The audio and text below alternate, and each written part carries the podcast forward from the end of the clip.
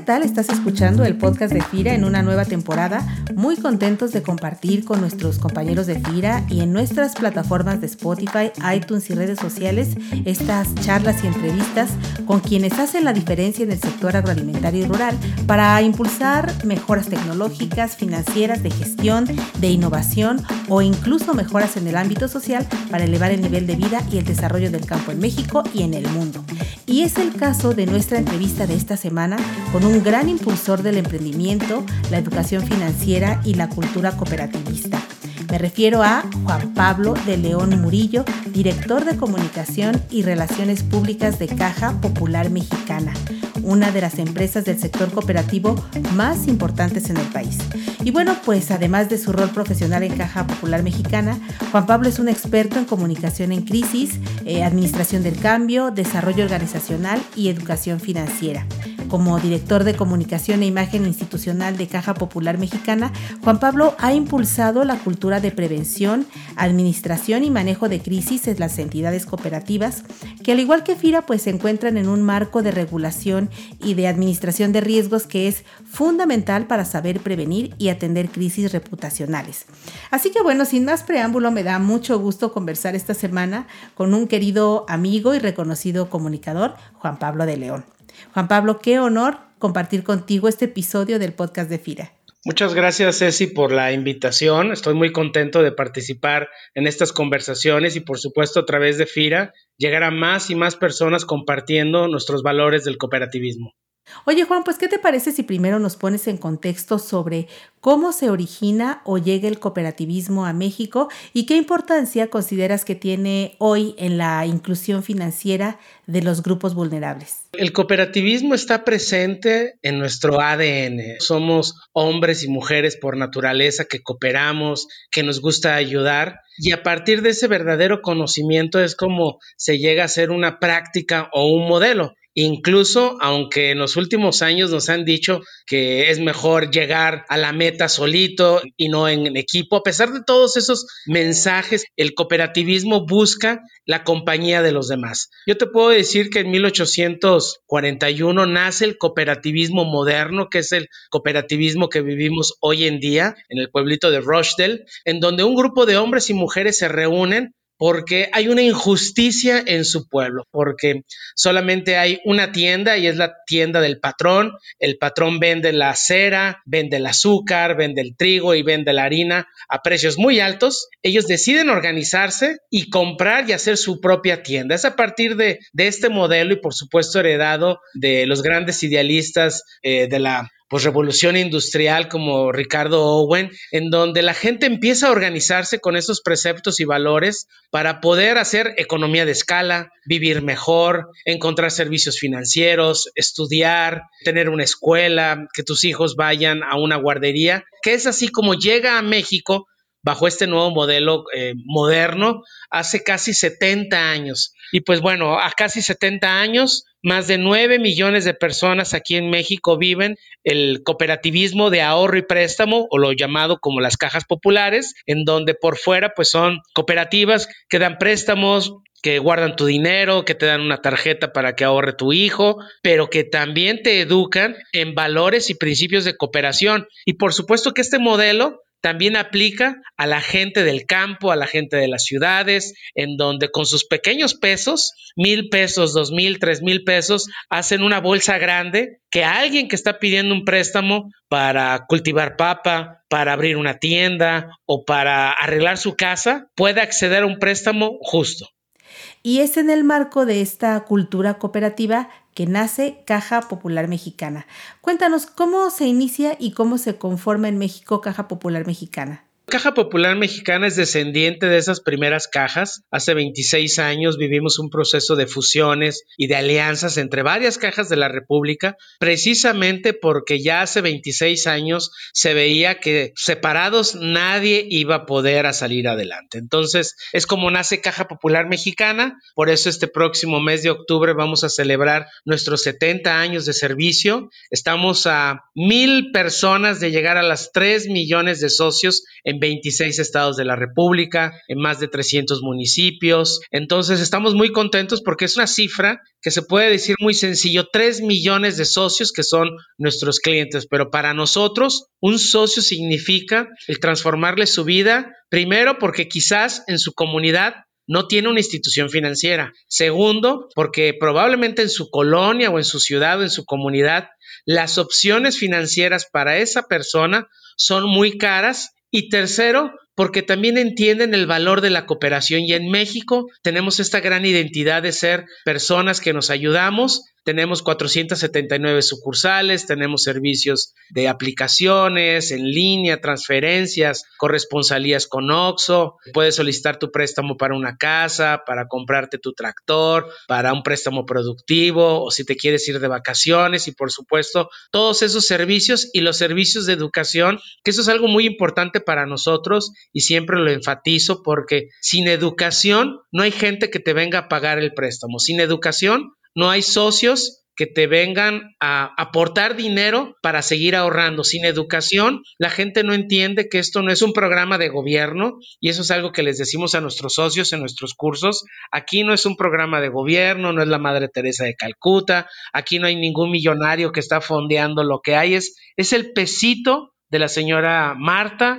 que vende jabones es el dinero de nuestro productor de cebada en la zona de Irapuato, Guanajuato, que está ahorrando porque quiere una mejora en su calidad de vida.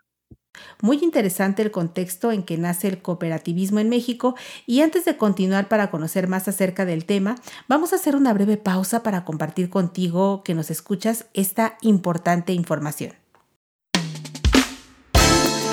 Fíjate que un aspecto fundamental para bancos, cajas de ahorro como Caja Popular Mexicana, eh, Sofipos y otras entidades financieras que otorgan crédito al sector es poder eh, estimar los costos de producción agrícola en una zona o región determinada para facilitar la toma de decisiones al momento de tener que otorgar un crédito para un proyecto productivo.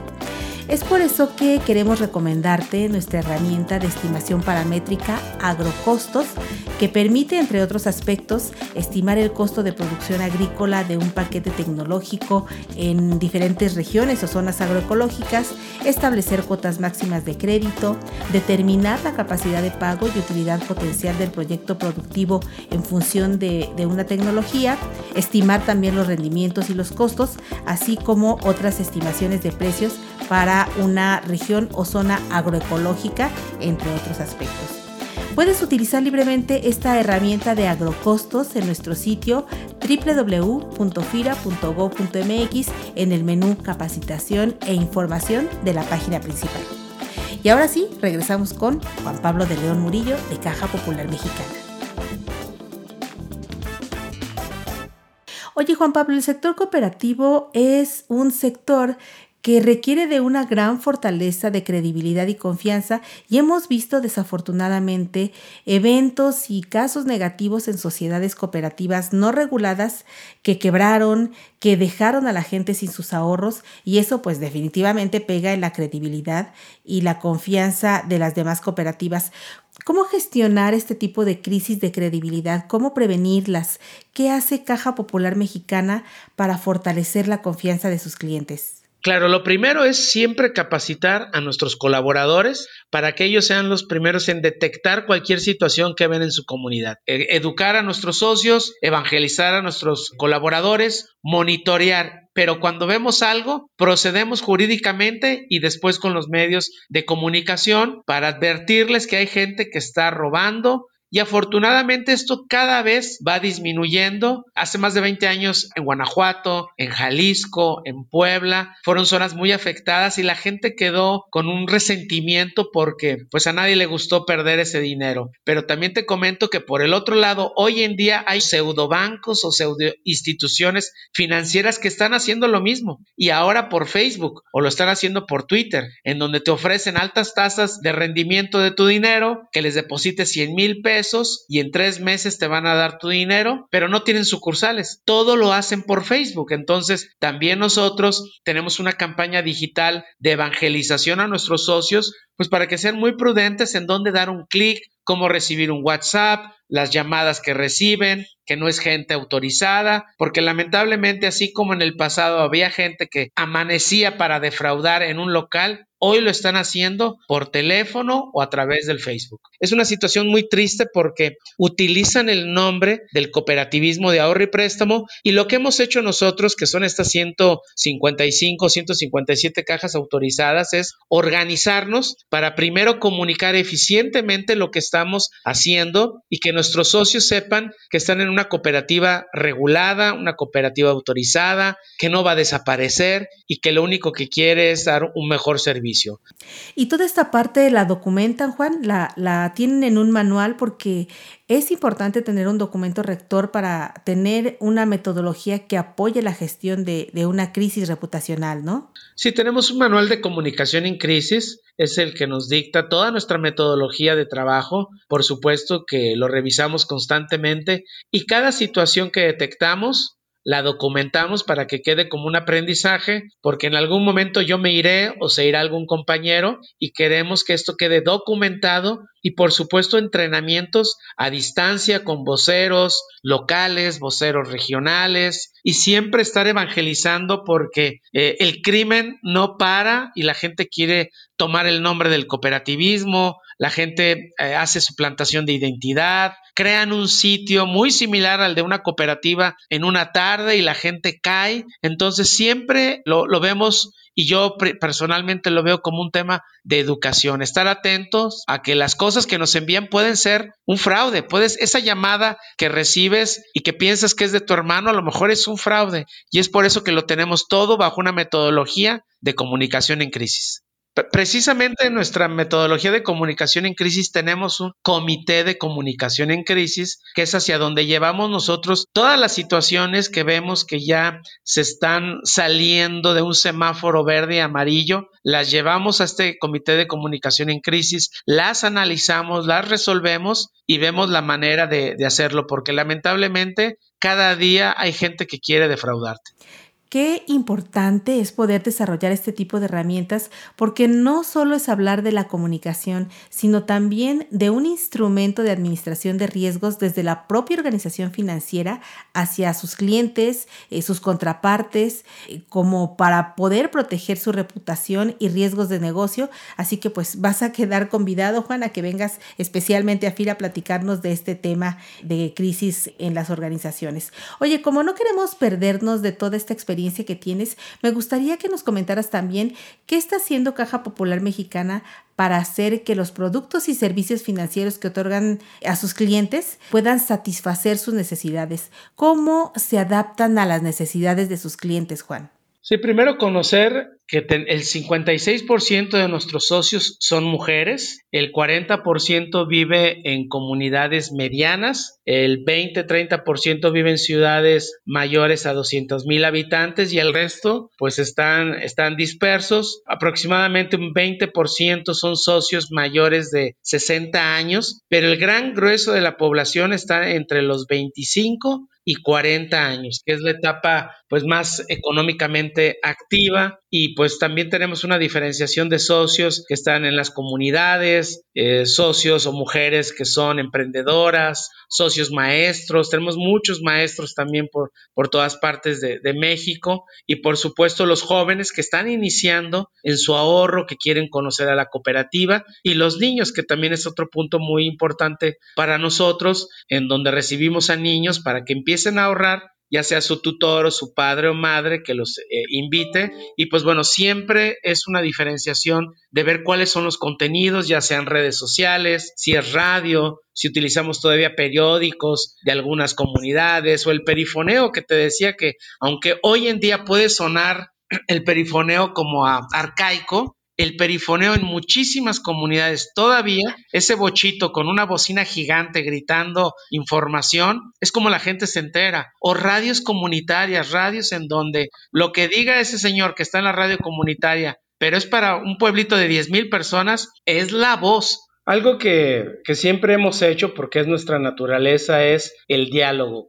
conversamos con nuestros socios, nuestros colaboradores son de las comunidades, conocen lo que ocurre y ellos son la primer fuente o filtro para decirnos qué debemos de cambiar o qué debemos de hacer. Y además a través de la inteligencia de mercados, en donde observamos lo que hay en agentes internos, la competencia con otras instituciones financieras y por supuesto algo de innovación que ocurre en otras partes del mundo, algo que nuestros socios nos pedían era el tema de las corresponsalías. Nos decían, yo no puedo ir hasta la sucursal porque tengo que hacer una hora de viaje o dos horas porque vivo en una comunidad y depositar dinero me cuesta más caro que mi camión. Entonces ese fue un, tema, ¿no?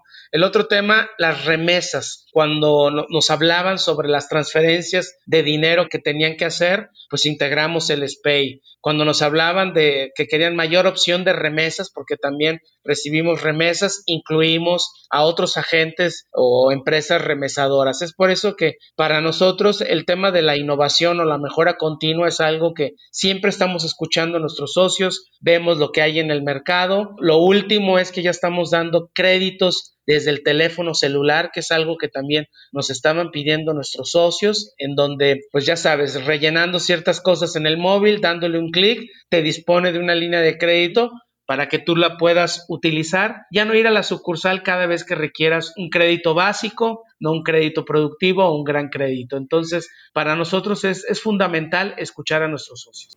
Oye, hablabas eh, hace un momento de, de, niños y bueno, yo sé que en Caja Popular Mexicana tienen una gran experiencia para incentivar la educación financiera en las nuevas generaciones de niños y jóvenes en el medio rural.